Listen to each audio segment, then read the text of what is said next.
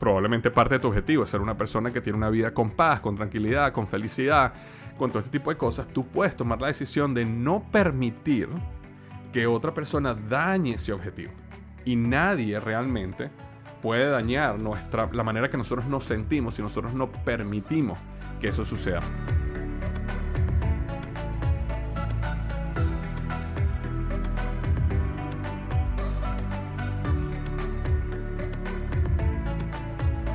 Hola, ¿qué tal? Bienvenido al podcast Liderazgo Hoy con Víctor Hugo Manzanilla. Estoy contento nuevamente, como cada semana, para estar contigo. hoy voy a estar hablando justamente sobre cómo eh, manejar el conflicto con otras personas, cómo manejar diferentes perspectivas. En la vida, en la familia, en el trabajo, en nuestro entorno profesional, en nuestro negocio, vamos a encontrarnos con personas que tienen diferentes perspectivas, que tienen diferentes maneras de actuar, que tienen diferentes valores inclusive.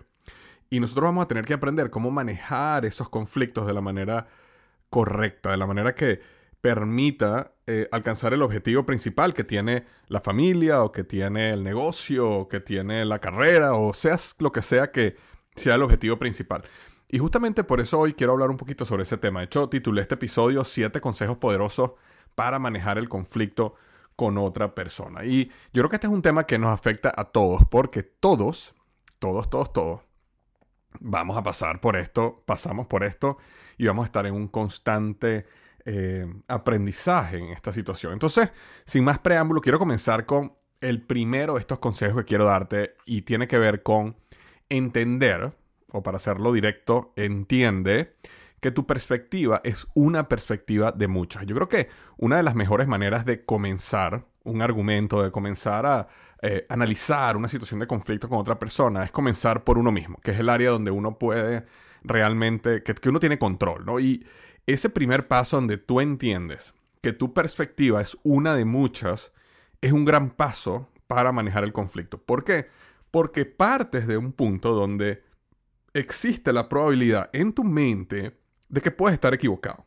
O existe la probabilidad en tu mente de que a lo mejor existe otro camino mejor. Existe la probabilidad en tu mente de que a lo mejor existen otras experiencias que te hubieran llevado a pensar de una manera diferente. Y yo creo que esto nos ayuda muchísimo, no solo, eh, digamos, en un conflicto específico con otra persona, sino también en general en nuestra vida, para cualquier tipo de negocio, cualquier tipo de actividad, hobby, eh, no sé, grupos que nos involucremos, que muchas veces tendemos a pensar en nuestra vida que nuestra perspectiva es la correcta. Y eso trae mucho conflicto alrededor y te va a llevar a mucho sufrimiento. Inclusive una de las cosas que te va a llevar es a mucha soledad. Te va a llevar a mucha soledad porque al final las únicas personas que van a estar cerca de ti van a ser personas que tienen exactamente tu misma perspectiva. Y una de las cosas que te vas a dar cuenta es que va a ser prácticamente imposible conseguir una persona que tenga tu misma perspectiva en todas las áreas de tu vida. Entonces al final siempre vas a terminar en conflicto con esas personas de todas maneras y eso te lleva por un camino de mucha soledad. En la soledad te lleva al amargamiento, el amargamiento te lleva a tener una peor actitud, una peor actitud te lleva a estar más solo y entras en ese ciclo vicioso donde cada vez estás más solo, más solo, más solo, más solo.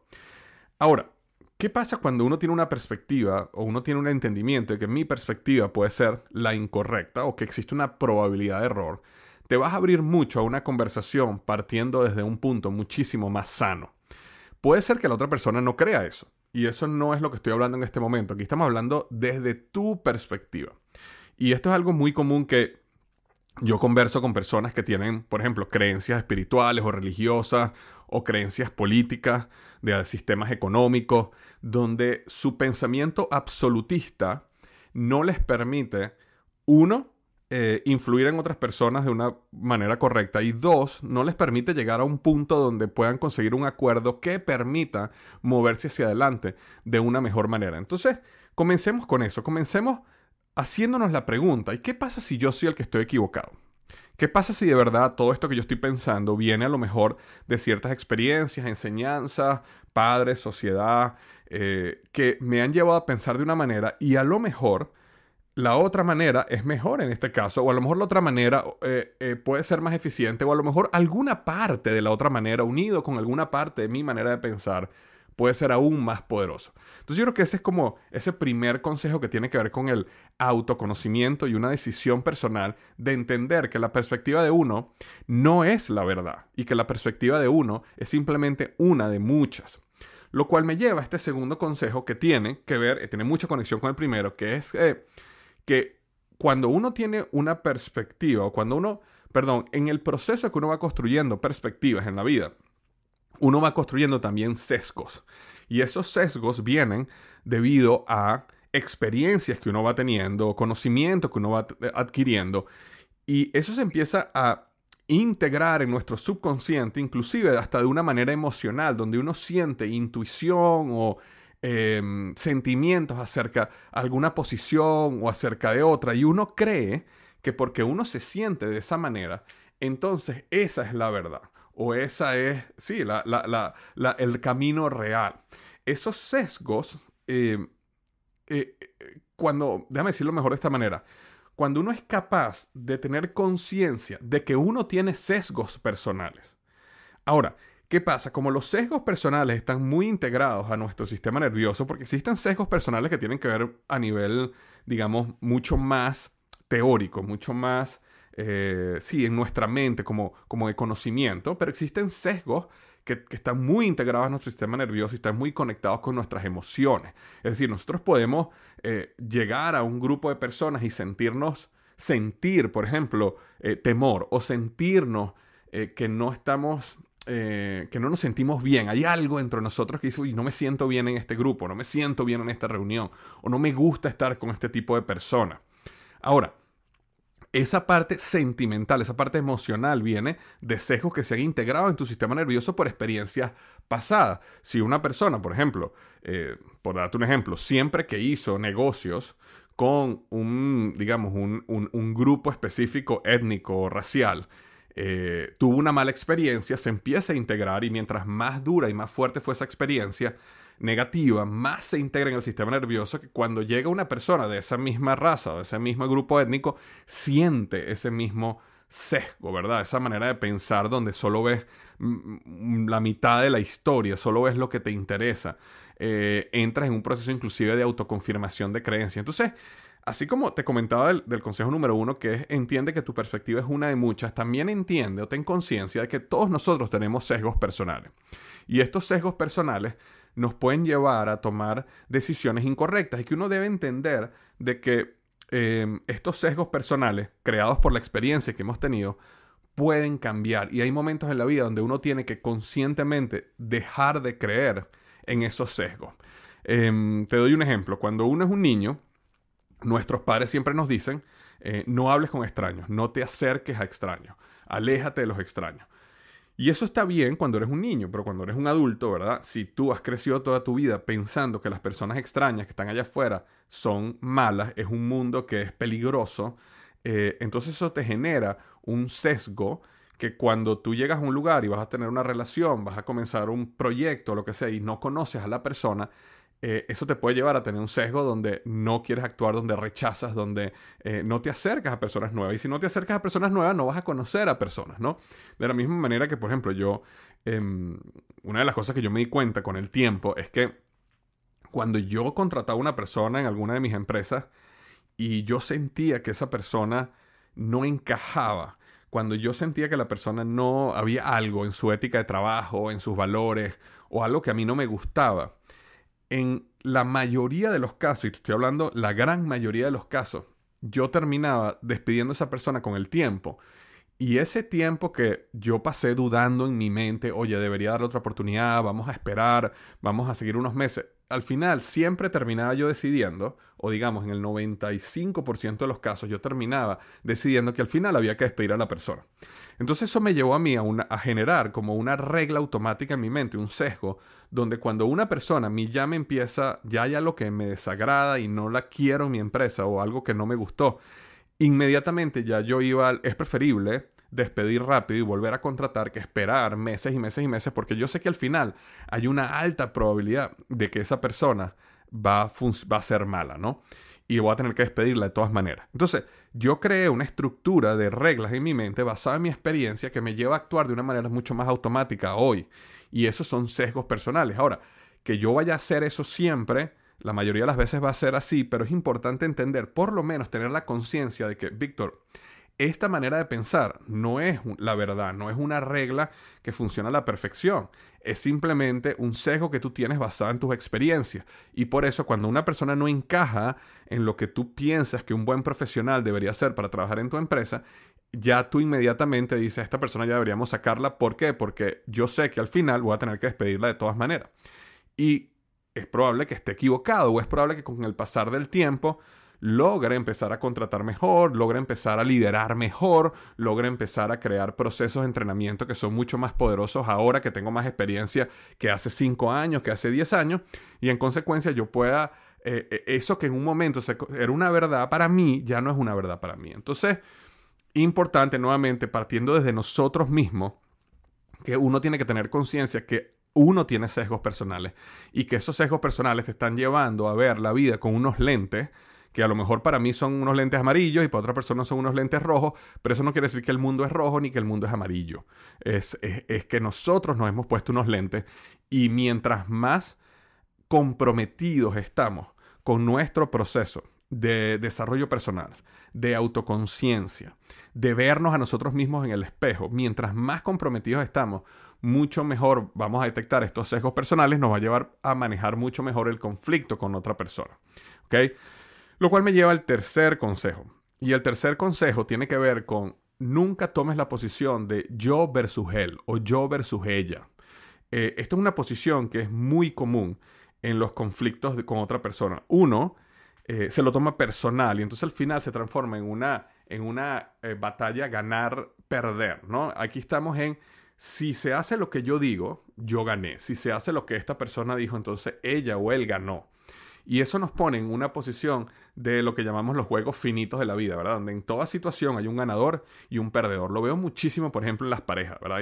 Hay, momentos donde las parejas llegan a un punto en su relación donde desarrollan esta mentalidad de que, bueno, si al final vamos a comer donde él quiere, entonces él ganó y yo perdí. Entonces yo tengo que hacer esta otra cosa donde yo gane para que tú pierdas. Y, y empezamos a medir la vida en esta unión de ganar, perder, ganar, perder, ganar, perder. Y eso lo extrapolamos a nuestro trabajo, a nuestra vida, a nuestras relaciones con amigos. Y la realidad es que uno, cuando uno toma posiciones de ganar, perder, entonces evidentemente vamos a querer siempre ganar. Y no entendemos a veces que existe un objetivo mucho más grande que el ganar en este momento. Es como ese famoso dicho que a lo mejor uno pierde una batalla pero gana la guerra. Y cuando hablamos de este concepto de juegos finitos e infinitos, que yo lo he hablado muchísimo en el podcast, eh, un juego finito es un juego donde alguien gana y alguien pierde. Un juego infinito es un juego donde el objetivo no es ganar ni perder, el objetivo es poder seguir jugando. Entonces, mientras más yo pueda jugar este juego, mejor. Y cuando uno está en una relación, por ejemplo, de pareja eh, o familiar, y tú tienes un concepto de mi objetivo aquí es cómo yo sigo jugando este juego, cómo yo puedo tener una relación fructífera con mi hijo, con mi hija, con mi pareja, con mis amigos, para que dure infinitamente yo puedo tomar decisiones donde a lo mejor pareciera que yo estoy perdiendo, pero al final, como yo tengo una visión infinita de esto, yo realmente estoy ganando. Y en los negocios específicamente eso es muy importante, porque muchas veces nosotros como dueños de negocio, como profesionales, podemos ver a nuestra a nuestro cliente, a nuestro proveedor o inclusive a nuestro propio equipo bajo estos lentes. ¿Cómo es eso, Víctor? Bueno, imagínate que tienes un proveedor que te provee, digamos, eh, cajas para tú vender tu producto, ¿verdad? Y ese proveedor te vende las cajas a un precio. Si uno tiene una mentalidad ganar-perder, entonces lo que uno va a empezar a hacer es siempre tratar de que el proveedor te venda lo más barato posible. Vamos a tener una mentalidad de yo quiero ganar. Entonces, ¿cómo gano yo? Teniendo las cajas lo más barato posible y vendiéndosela a mi cliente lo más caro posible, ¿verdad? Y esa es la manera que mi margen es mayor. Pero si yo tengo una mentalidad de juegos infinitos, es decir, el objetivo no es ganar ni perder, el objetivo es poder seguir jugando infinitamente. Entonces yo volteo a mi proveedor y yo voy a verlo a él como eh, un aliado, como un socio comercial, como una persona donde, sí es verdad, no es que te voy a regalar el dinero, yo sé que tú me vas a cobrar lo que es justo, pero yo quiero que tú me cobres lo que es justo, pero yo también te quiero pagar lo que es justo, porque yo quiero que tú crezcas. Porque si tú creces como proveedor, tú me vas a proveer a mí mejores cajas, mejor tecnología, A lo mejor en el futuro me puedes proveer una caja a un mejor precio porque tienes una tecnología que te permite hacerlo mejor. En el momento que tú desarrollas innovación, ¿a quién vas a venir? Vas a venir a mí a contármela y a, y a tratar de ayudar mi negocio con tu innovación. ¿Por qué? Porque yo te veo a ti como un socio comercial y siempre he querido que tú ganes en todo este camino. La gran mayoría bueno, mentira. Eh, esto, es un, esto, que dije no, no necesariamente es verdad. Un gran número de dueños de negocio y empresas buscan cómo exprimir a sus proveedores. Y muchas veces nosotros, con esta mentalidad de tratar siempre de tener un, lo que llaman en inglés un good deal, un buen trato. De hecho, en los Estados Unidos hay una mentalidad muy poderosa en un grupo americano, que es ese del good deal, cómo yo tengo un buen trato, cómo yo obtengo un good deal. Y la manera que estamos pensando de cómo tener un good deal siempre tiene que ver cómo el otro pierde y yo gano. Cómo yo voy y me voy a comprar un vehículo, por ejemplo, y cómo yo hago que el dealer pierda y yo gane. O me quiero comprar una casa, cómo lo pongo lo más barato para que el otro pierda y yo gane. Entiendo que en los procesos de negociación nosotros queremos maximizar muchas cosas. Pero en la vida, cuando uno tiene una mentalidad de juego infinito, especialmente en tu negocio, en tu trabajo y en tu familia y tus relaciones, es muy importante pensar en cómo todos ganan en el proceso. Cómo yo manejo esto como un juego infinito. Entonces no soy yo versus tú, no soy yo versus mi proveedor, no soy yo versus mi cliente. No, mi objetivo no es venderle a mi cliente lo más caro posible, no. Mi objetivo es que sea justo para que mi cliente tenga un gran valor y yo también pueda tener un valor que me permita crecer la compañía para ofrecerle mejor a mi cliente. Exactamente igual a mi empleado, exactamente igual con mi salud, ¿verdad? Y aunque me salió un poquito específicamente el tema del conflicto, em, es muy importante ver a las personas con que estamos teniendo conflicto bajo ese concepto del juego infinito y no del juego finito, porque eso me lleva al cuarto consejo, que es muy importante que en el momento de un conflicto uno defina claramente cuál es el objetivo que uno tiene.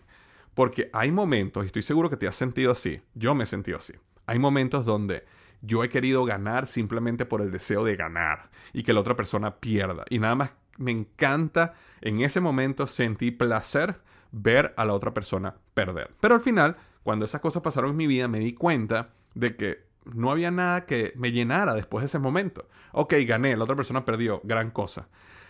¿Qué pasa? Eh, cuando te das cuenta o actúas de esa manera con tu familia, con tu pareja, con tus hijos, con tus relaciones, con tus proveedores, con tus clientes, te empiezas a dar cuenta con el tiempo que empiezas a crear un mundo donde tienes una gran cantidad de enemigos o una gran cantidad de personas, no la llamemos enemigo porque esa palabra es muy fuerte, pero personas que ya no quieren estar cerca de ti nunca más. Y nuevamente te lleva a un proceso de soledad. Entonces, si tú quieres una vida sin conflicto, bueno, vive una vida de completa soledad. Pero, ¿cómo? Nosotros no queremos vivir una vida de completa soledad, ¿verdad?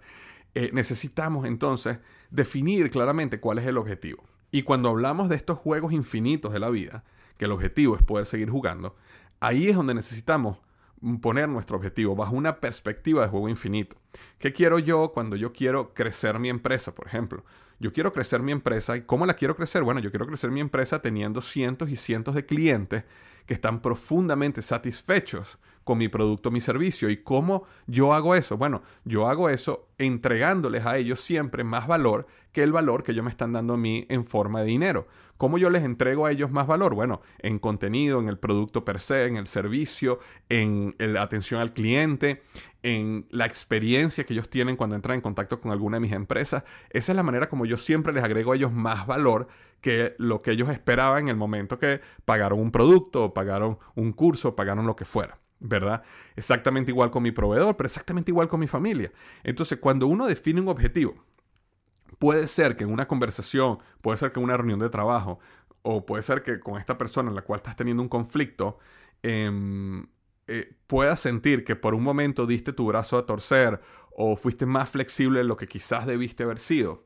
Pero te das cuenta que como tu objetivo era más lejano, tu objetivo era mucho más grande, al final va a haber un ganar-ganar. Y no es un ganar tuyo y perder del otro, sino es un ganar de todos, donde vamos a poder llegar a un acuerdo a lo mejor, vamos a, a, lo mejor a poder dar nuestro brazo a torcer de ambas partes un poco, pero al final logramos llegar a un punto donde avanzamos, donde nos movemos hacia adelante. No, a lo mejor no nos movemos exactamente en la dirección perfecta que quería, pero es mejor moverte en una dirección hacia adelante que quedarte parado, que no moverte o moverte hacia atrás. Entonces es muy importante que tú tengas claro ¿Cuál es mi objetivo acá? Si tu objetivo aquí es, digamos que estás en tu trabajo y tienes una persona, una persona eh, de otro departamento que trabaja contigo que es horrible trabajar con esa persona y la persona tiene una actitud súper mala. Pero tú dices, ok, pero ¿cuál es mi objetivo? Mi objetivo es hacer del centro de este problema en esta relación el centro de mi vida voy a vivir toda mi vida completa y absolutamente amargado porque tengo que interactuar con esta persona que lamentablemente tiene una serie de problemas, traumas y situaciones en su vida que las han llevado a, ser una persona que vive en una amargura total y trata mal a todo el mundo. O yo puedo ver la foto completa y entender cuál es mi objetivo. Y mi objetivo es mucho más grande que este. Y como mi objetivo es mucho más grande que este, y nuevamente, probablemente parte de tu objetivo es ser una persona que tiene una vida con paz, con tranquilidad, con felicidad, con todo este tipo de cosas, tú puedes tomar la decisión de no permitir que otra persona dañe ese objetivo.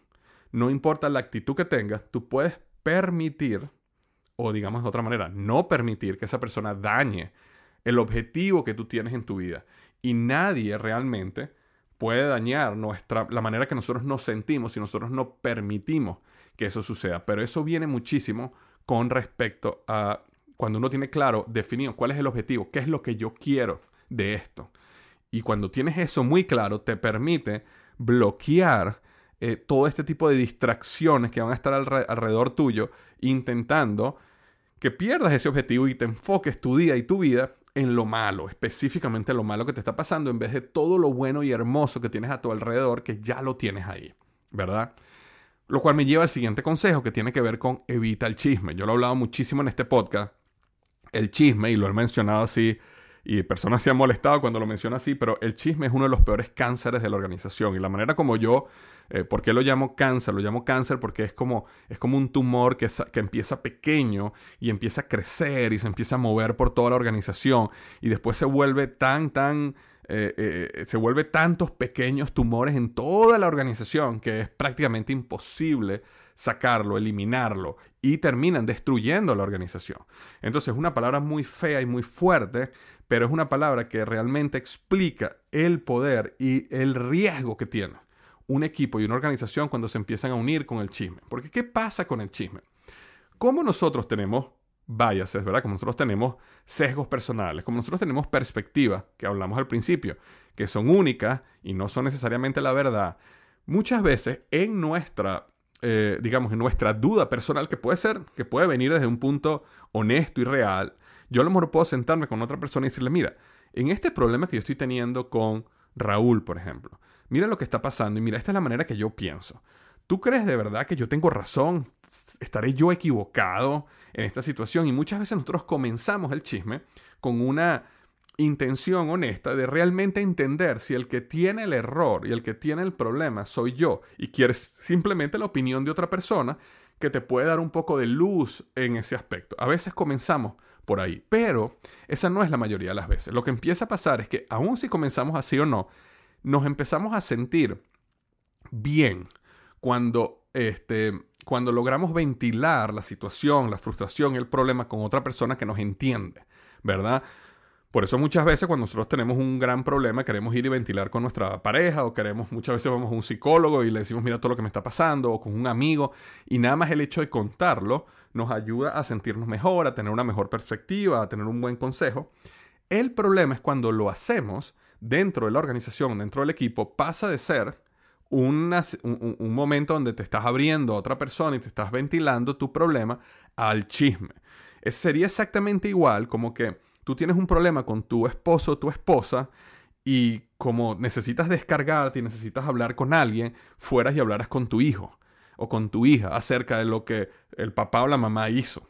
Eso es, cuando te lo planteo ese ángulo, tú dices, no, jamás lo haría, ¿verdad? Porque tú nunca quieres plantearle a tus hijos un problema que estás teniendo con su mamá o con su papá exactamente igual cuando lo veas desde el punto de vista del negocio. Entonces, es preferible que te busques un amigo afuera.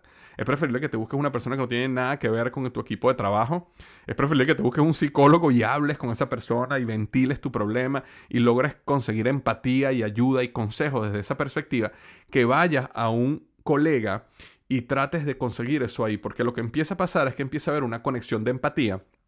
Y entonces cuando esa persona tiene un problema también, va a venir a ti tú de alguna manera forzada vas a tener que ser empático con esa persona y se empiezan a crear estos subgrupos donde lo que hacemos es ventilar los problemas que tienen los demás.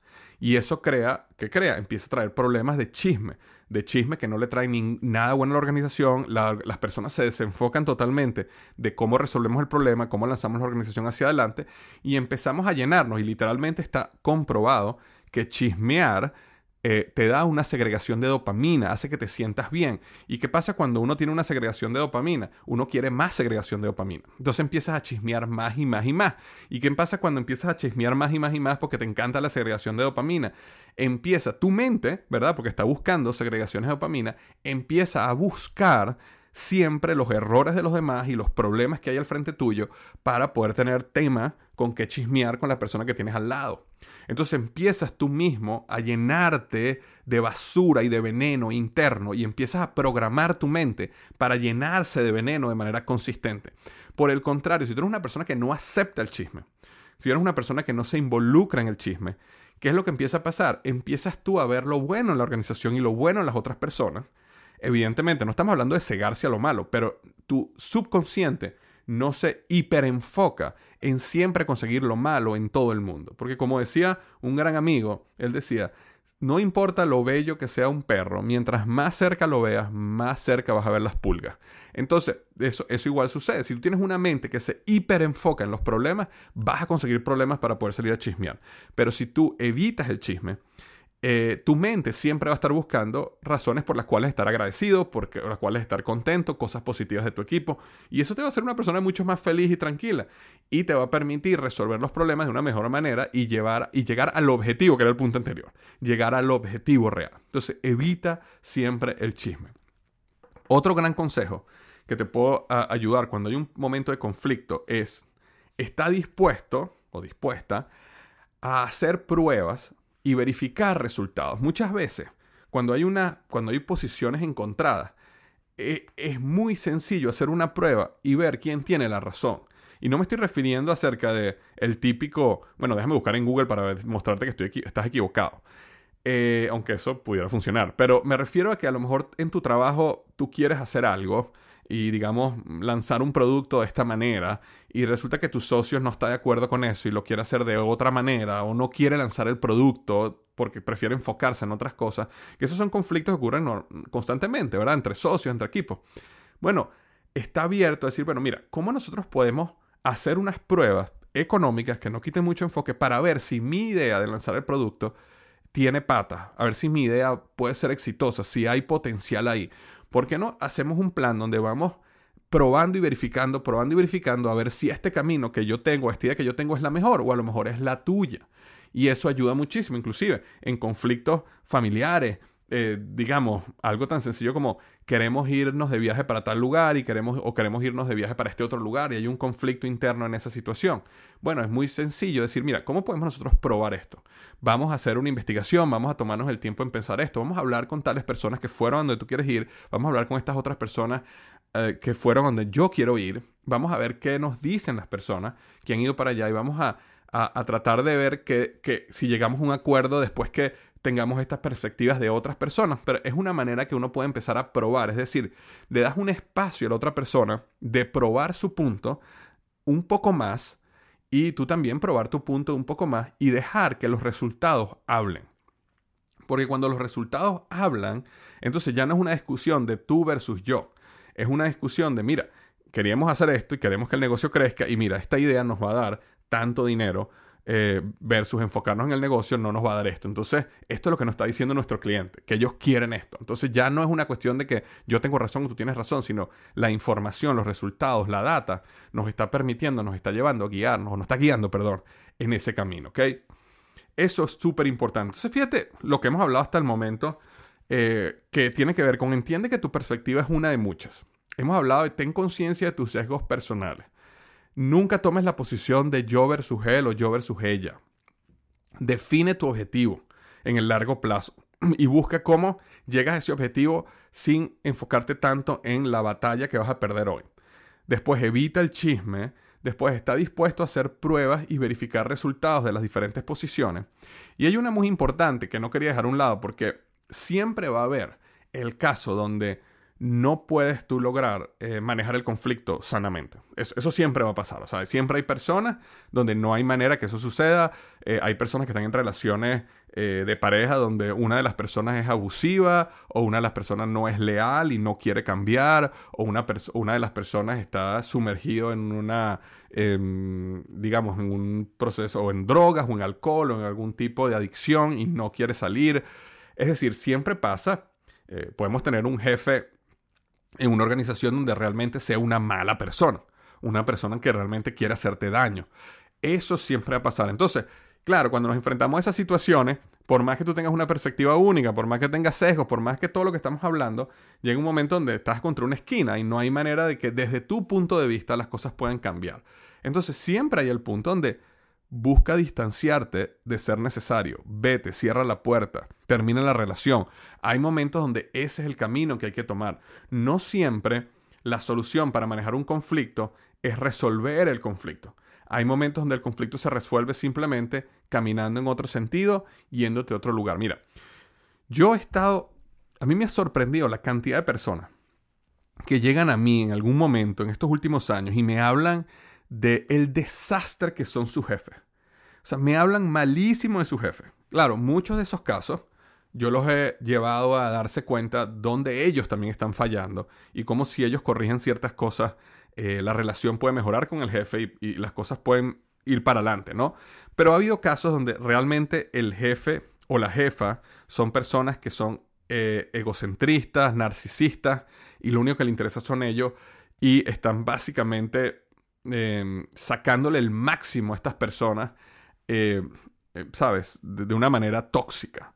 Entonces, cuando ya entran en estas situaciones tóxicas, y yo le digo a la persona, mira, y, has pensado buscar otro trabajo, y por su mente nunca cruzado esa posibilidad. Es como que se siente como que ser empleado en esta empresa es como que si yo fuera un árbol. Si no, no me puedo mover de aquí. Aquí yo nací, aquí me colocaron y este, y este es el lugar donde yo voy a estar. Y apenas yo les hablo la posibilidad, le digo, mira, ¿has pensado buscar un trabajo en otro sitio? ¿Has pensado renunciar e intentar en otro lado? Y se les empieza a abrir el entusiasmo en la vida porque ven una luz al final del túnel. ¿Sabes que cuando la gente está desesperada, están tristes, están decaídas en una esta situación porque están en conflictos muy fuertes con otra persona, normalmente la razón por la cual tienen esos niveles de tristeza es porque no ven solución, porque se sienten atrapados en un conflicto donde no pueden salir hacia adelante. Pero cuando esas personas, en algunos casos, toman la decisión de romper y comenzar de nuevo un nuevo camino, una nueva vida, una nueva empresa, ¿ok? Inclusive terminar relaciones por años que no funcionan y que están convencidos que no van a funcionar, eh, les da una, una, una, nueva vida. Por supuesto que pueden pasar por su periodo de duelo, su periodo de, de tristeza, porque bueno, uno se acostumbra a muchas cosas, pero luego les viene una, eh, una ola de optimismo, motivación, eh, eh, felicidad por la vida. ¿Por qué? Porque ven una luz al final del túnel, porque ven de que, oye, yo realmente no tengo que estar en este lugar donde mi jefe no me aprecia, donde me utiliza y donde la, cultura de esta gente es tóxica, ¿verdad? O yo no tengo que estar en esta relación donde mi esposo me trata mal, me grita, este, hace lo que le da la gana y no está buscando que tengamos una relación fructífera. O no tengo que estar en este lugar, o no tengo que aceptarle a mi hijo o al, o al, cuñado o al primo o al amigo aquel o al, o al eh, empleado otro que me, que, me, que me lleven a este punto. Entonces yo decido yo decido por mi vida, por mi objetivo en el largo plazo, por no tener un ataque al corazón, ¿verdad? Antes de tiempo, yo decido distanciarme. Y yo decido simplemente decirle a la gente, eh, disfruta tu vida, gracias por enseñarme algo, porque todo el mundo, así sea malo en la vida de uno, siempre le enseñó algo y le dejó algo. Pero eso no quiere decir que yo tengo que permanecer en este pantano. Yo no tengo que permanecer en tu basura. Yo puedo dar la vuelta y comenzar un nuevo camino, porque al final la vida, una de las cosas más hermosas de la vida, y lo he dicho mucho en este podcast, es que la vida está llena de segundas oportunidades. Y que nuestra vida, como nuestra gran historia, es un libro, ¿verdad? Donde nosotros podemos en cualquier momento poner un punto final a un capítulo y comenzar un capítulo nuevo. Ese es el poder creador que nos dio la vida, Dios, el universo, como lo quieras ver, para nuestra vida y nos hizo co-creadores para nosotros poder crear una gran historia para nuestra vida. Entonces va a haber casos donde vas a decidir poner punto final y comenzar un nuevo capítulo. Y en esos casos, te invito a que tengas la valentía para hacerlo, porque tu vida después de ese punto nunca va a ser igual. Mucho mejor y nunca va a ser igual. Y como digo en todos mis podcasts, este, y los mejores días de tu vida están al frente de ti.